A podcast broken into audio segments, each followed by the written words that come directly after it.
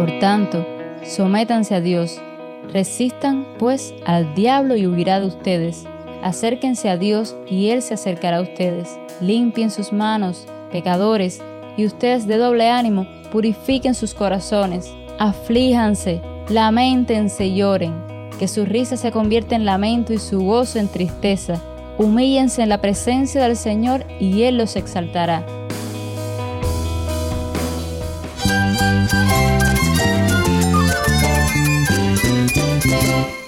Cristo es la esperanza. Cristo es mi Señor y mi Salvador.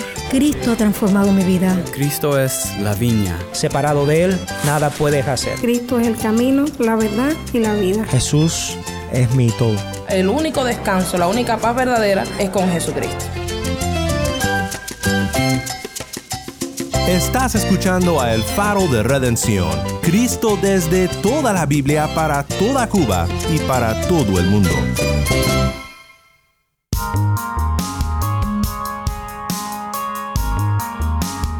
Hola, mi nombre es Daniel Warren. Gracias por acompañarme aquí en El Faro. Seguimos en nuestro estudio de la Carta de Santiago en una serie que hemos llamado La verdadera fe. La religión pura y sin mancha va mano a mano con la verdadera fe.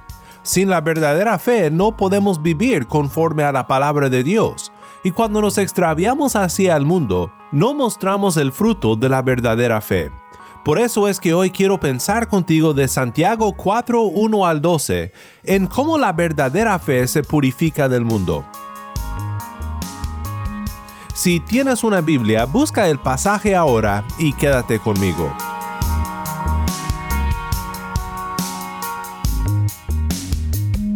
El faro de redención comienza con Solo en Cristo, canta Martín Manchego.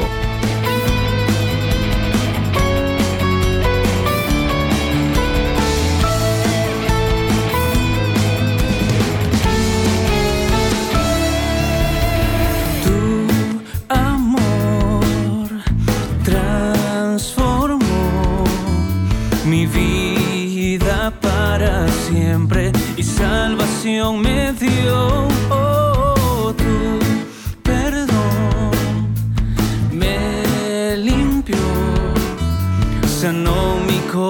corazón golpeado y me ha consolado.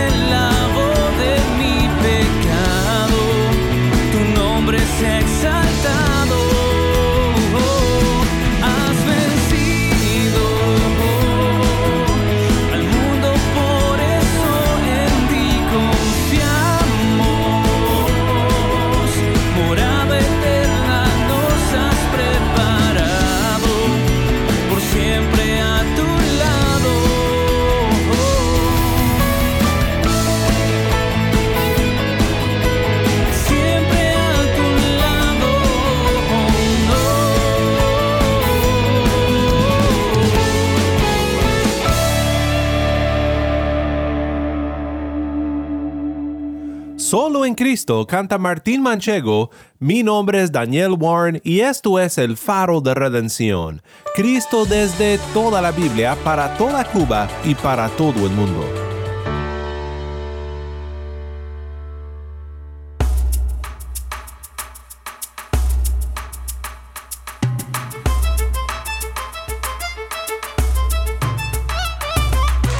Realmente creo que todos hemos sentido las presiones de los problemas en nuestras vidas y cómo nos suelen presionar a que nos protejamos a nosotros mismos, buscando nuestros propios intereses, defendiendo lo nuestro.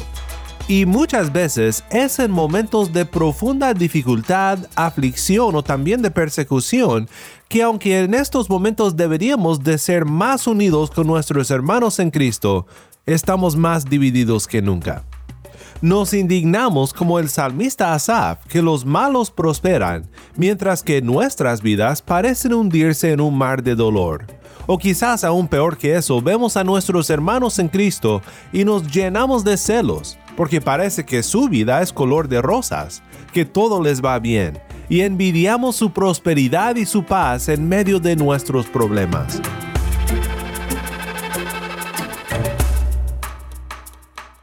Santiago escribe a personas como nosotros que sabemos lo que son las presiones y las tentaciones que prestan los momentos difíciles de nuestras vidas.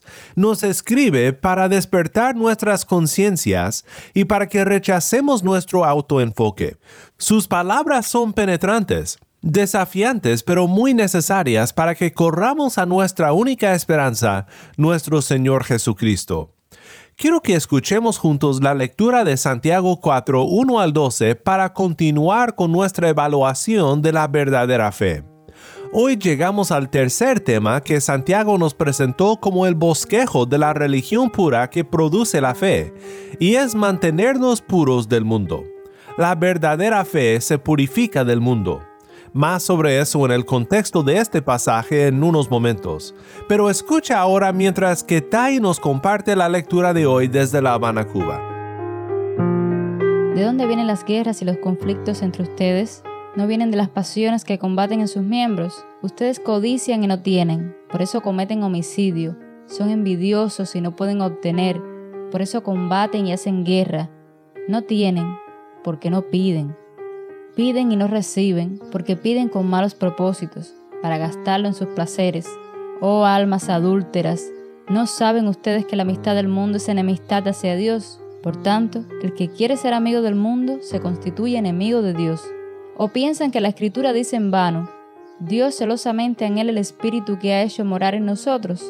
Pero Él da mayor gracia, por eso dice, Dios resiste a los soberbios, pero da gracia a los humildes.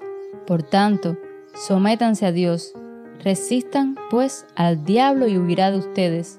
Acérquense a Dios y Él se acercará a ustedes. Limpien sus manos, pecadores, y ustedes de doble ánimo, purifiquen sus corazones. Aflíjanse, lamentense y lloren, que su risa se convierta en lamento y su gozo en tristeza. Humíllense en la presencia del Señor y Él los exaltará. Hermanos, no hablen mal los unos de los otros el que habla mal de un hermano o juzga a su hermano, habla mal de la ley y juzga la ley. Pero si tú juzgas a la ley, no eres cumplidor de la ley, sino juez de ella. Solo hay un legislador y juez, que es poderoso para salvar y para destruir. Pero tú, ¿quién eres que juzgues a tu prójimo? Gracias, Tai. Nuevamente esto fue Santiago 4, 1 al 12. Si lo notaste, la situación que Santiago enfrenta en los primeros versículos es una continuación de su tema del pasaje anterior sobre la verdadera sabiduría. La sabiduría de lo alto se demuestra en sabia mansedumbre, pero en la sabiduría terrenal y diabólica hay celos amargos y ambición personal. Dice Santiago, ¿de dónde vienen las guerras y los conflictos entre ustedes? ¿No vienen de las pasiones que combaten en sus miembros? Ustedes codician y no tienen, por eso cometen homicidio. Son envidiosos y no pueden obtener, por eso combaten y hacen guerra. No tienen porque no piden. Piden y no reciben porque piden con malos propósitos, para gastarlo en sus placeres. Santiago está llegando a la raíz del problema de los pleitos. El problema no es la persecución que enfrentan. El problema no es que han tenido una semana pesada. El problema no es que así pasa a veces. No, el problema es que andan en el camino de la sabiduría terrenal y no caminan con Cristo, el sabio descendido de lo alto. No buscan la gloria de Dios en sus oraciones, sino su propio bienestar y satisfacción matan a sus hermanos con sus miradas y con sus palabras. Recuerda que Santiago habla como Jesús en casi todo lo que dice. Odiar a tu hermano es matar a tu hermano. Esto fue lo que Cristo dijo. La voz profética de Santiago llega a su colmo cuando clama en el versículo 4, Oh almas adúlteras, ¿no saben ustedes que la amistad del mundo es enemistad hacia Dios? Por tanto, el que quiere ser amigo del mundo se constituye enemigo de Dios. ¿Escuchas lo que Santiago está diciendo aquí? Por su amistad con el mundo, demostrado en sus actitudes y en sus acciones, han tomado el anillo matrimonial que Dios les dio, lo han escondido en su bolsillo y han sido infieles, buscando en el mundo y su sabiduría un amante. Esto es lo que significa seguir al mundo y a su sabiduría es adulterio espiritual. Interesantemente, hay quienes creen que estos versículos tratan de personas inconversas y que la gracia que veremos en unos momentos es la gracia de la conversión. Pero siendo honesto, se me hace muy difícil de creer que simplemente por el hecho de mostrar un espíritu dividido y por actuar conforme a la sabiduría del mundo, que entonces debemos de considerarlos como inconversos. Simplemente no me convence y si has sido tú un seguidor de Cristo por un buen tiempo ya, creo que puedes admitir también que esta división en nuestra devoción es una de las frustraciones más repetidas en nuestro caminar con Cristo. Sin embargo, Santiago se rehúsa a dejarnos ser despreocupados. No nos deja simplemente decir, quiero ser devoto al Señor con devoción pura, pero pues supongo que así pasa a veces. No, Santiago no nos deja salida de lo que es abrazar al mundo con su sabiduría. Es impureza e infidelidad espiritual. No es la religión pura y sin mancha delante de Dios. No proviene de la verdadera fe debe de advertirnos esto del peligro de despreocuparnos de nuestros deseos desenfrenados para el mundo. En los primeros versículos de la carta, el apóstol Santiago ofreció instrucción fundamental. El que desea recibir la sabiduría de Dios en el campo de batalla de las pruebas debe de pedirla con fe, sin dudar, con una mente singular enfocada en Dios, en quien no hay sombra de cambio. Pero aquí nos dice que la ambición personal que revela muchas veces nuestras acciones revela que no servimos a un solo maestro. Hemos escrito amigo de Dios en nuestro currículum espiritual, pero de noche hemos trabajado como amigo del mundo. Creo que tú y yo sabemos que esta hipocresía mora en nuestros corazones y muchas veces nos desvía del camino de Dios. En Santiago capítulo 3 estudiamos sobre lo que parece ser la solución a este tipo de comportamiento, o al menos eso parece ser a primera vista. ¿Vives según la sabiduría del mundo? Pues ya no lo hagas. Pero ninguna persona en la historia del mundo ha cambiado de verdad porque alguien, aunque sea Dios mismo, le haya dicho, pues ya no lo hagas. Esto es importante de recordar. Santiago 3, 13 al 18. Este pasaje sobre los dos caminos de la sabiduría no es un ya no lo hagas divino. No, es una presentación de la vida marcada por la verdadera fe, vivida en lo práctico, en comparación con la vida del reino del diablo. Pero nadie, nadie es trasladada del camino a la perdición al camino de la vida y de la sabiduría de lo alto, simplemente esforzándose más para obedecer. Solo los que han venido al único hombre sabio por la fe, a aquel que descendió de lo alto para vivir esta vida donde nosotros fallamos y para pagar la pena de nuestros celos amargos y ambición personal, humillándose hasta la cruz por nosotros. Solo estos podrán decir que caminan en la sabiduría. Y cuando los que se dicen miembros del reino de la sabiduría de Dios se encuentran matando con miradas y odiando a sus hermanos, no muestran el fruto de la verdadera fe. Así que la solución no es la descripción de dos caminos de sabiduría, sino en lo que Santiago nos dice aquí en el capítulo 4. Pero Él da mayor gracia. Por eso dice, Dios resiste a los soberbios, pero da gracia a los humildes. Por tanto, sométense a Dios. Resistan pues al diablo y huirá de ustedes. Acérquense a Dios, y Él se acercará a ustedes. Limpien sus manos, pecadores, y ustedes de doble ánimo purifiquen sus corazones. Aflíjanse, lamentense y lloren.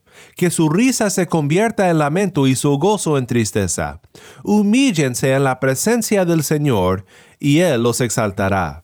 La solución divina es la maravillosa gracia de Dios a los humildes. Daniel Doriani comenta, porque Santiago demanda lo que sus oyentes no pueden hacer, batallamos para resolver la tensión entre estas demandas y nuestra inhabilidad de alcanzarlas. Si Santiago solo manda, entonces su claridad es una carga, y sus mandamientos finalmente nos condenan. Pero Él da mayor gracia cuando escuchamos el llamado a la sabiduría y no vemos mucha sabiduría de qué gloriarnos en nosotros mismos y todos nuestros pecados nos condenan, debemos de oír estas palabras de aliento divino. Pero Él da mayor gracia. Nota que Santiago dice que Dios resiste a los soberbios, pero da gracia a los humildes. Y como Santiago dice, por eso dice, los comentaristas han debatido por mucho tiempo a qué exactamente se estará refiriendo Santiago. Por ejemplo, leemos en Proverbios 29-23, el orgullo del hombre lo humillará, pero el de espíritu humilde obtendrá honores. Es algo atemorizante de considerar que Dios se opone a los soberbios, se opone a los orgullosos. La Biblia dice que el Señor derribará la casa de los soberbios. Proverbios 15:25. El puritano Thomas Manton observó que el orgullo es particularmente ofensivo a Dios, porque tiene cierta valentía en ello. Manton escribe, de todos los pecados, Dios se dedica a castigar el pecado del orgullo aborrece a otros pecadores, pero profesa desafío pleno y hostilidad hacia los soberbios. Alguien le preguntó a un filósofo que si qué hacía Dios. Él contestó que toda su obra era enaltecer al humilde y echar abajo al orgulloso. Este es el negocio mismo de la providencia. La Biblia está lleno de ejemplos. Considera conmigo tan solo unos ejemplos. Adán y Eva, exiliados los constructores de Babel confundidos, Faraón plagado, Nabucodonosor hecho animal, Saulo degradado, Jezebel devorada, Pedro regañado, Simón Mago cegado. Una y otra vez vemos que Dios se opone a los orgullosos. Y no todos estos nombres son de personas fuera de la comunidad del pacto. Dios se opone al orgullo en donde se encuentra para quienes no confían en Dios para su condenación. Pero para quienes han puesto su fe en Él, Dios se opone a su orgullo con la disciplina de un padre. Él da mayor gracia. ¿Cuál debe de ser nuestra respuesta entonces? Hemos hablado de fallas en ser misericordiosos, de fallas en refrenar la lengua y de fallas ahora en mantenernos limpios del mundo.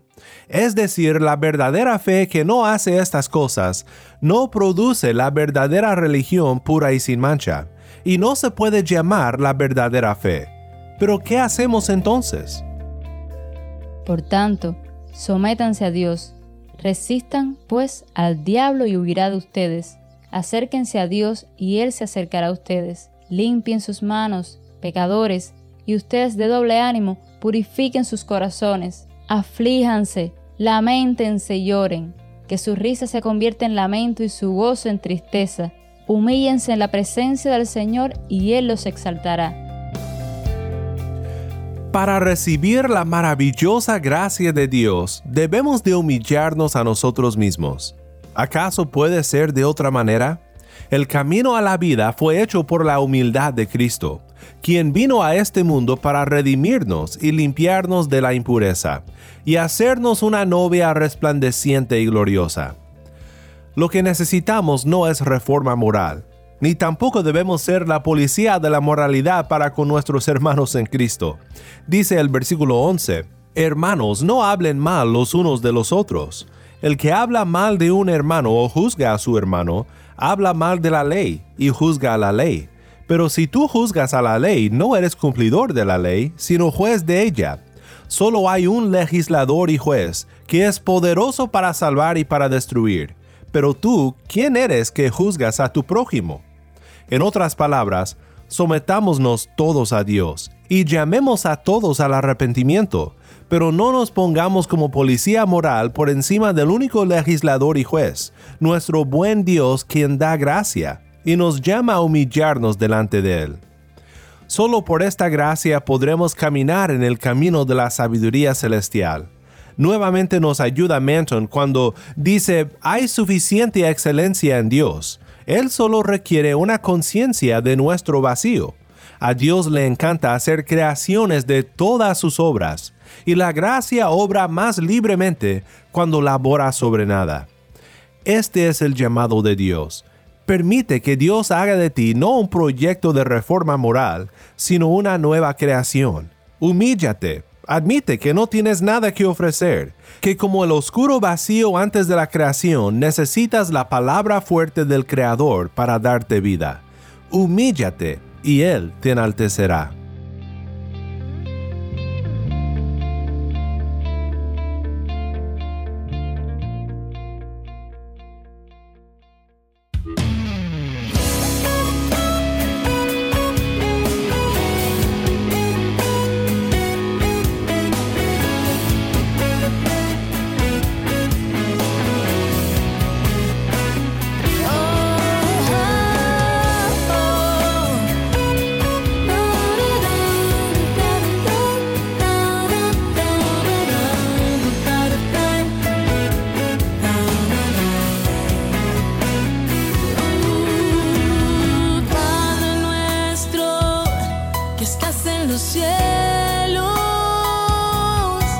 Manifestado sea tu nombre, manifestado sea tu reino.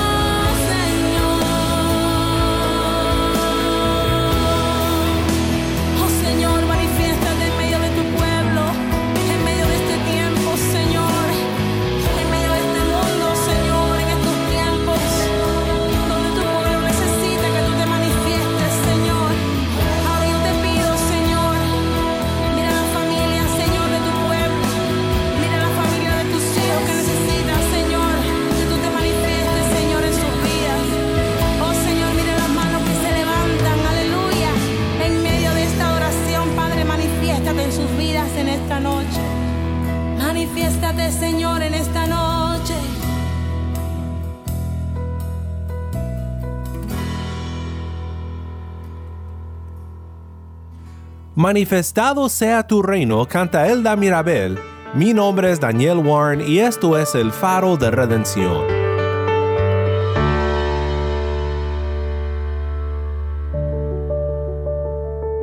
Sé que muchas veces pierdo de vista lo que realmente significa cuando dejamos a Dios para seguir al mundo y a su sabiduría.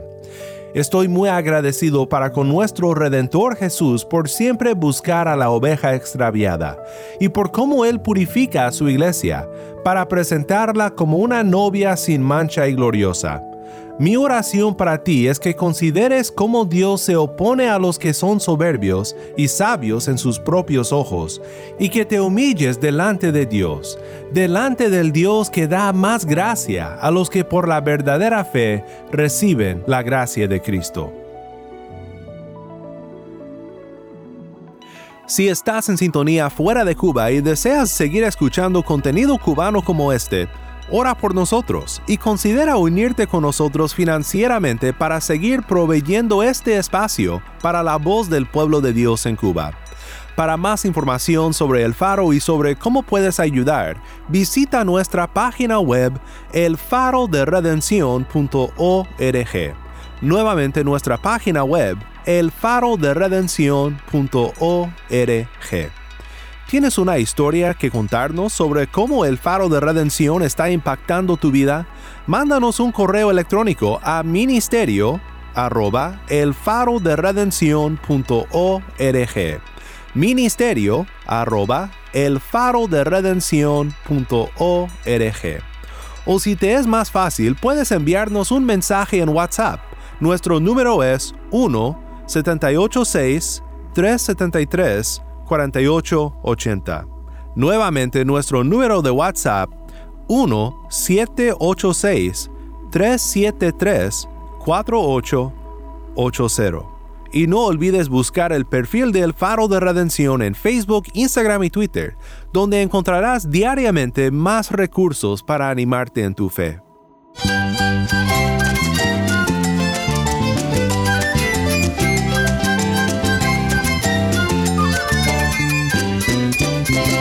Mi nombre es Daniel Warren. Te invito a que me acompañes mañana en esta serie La verdadera fe. La luz de Cristo desde toda la Biblia para toda Cuba y para todo el mundo, aquí en el faro de redención.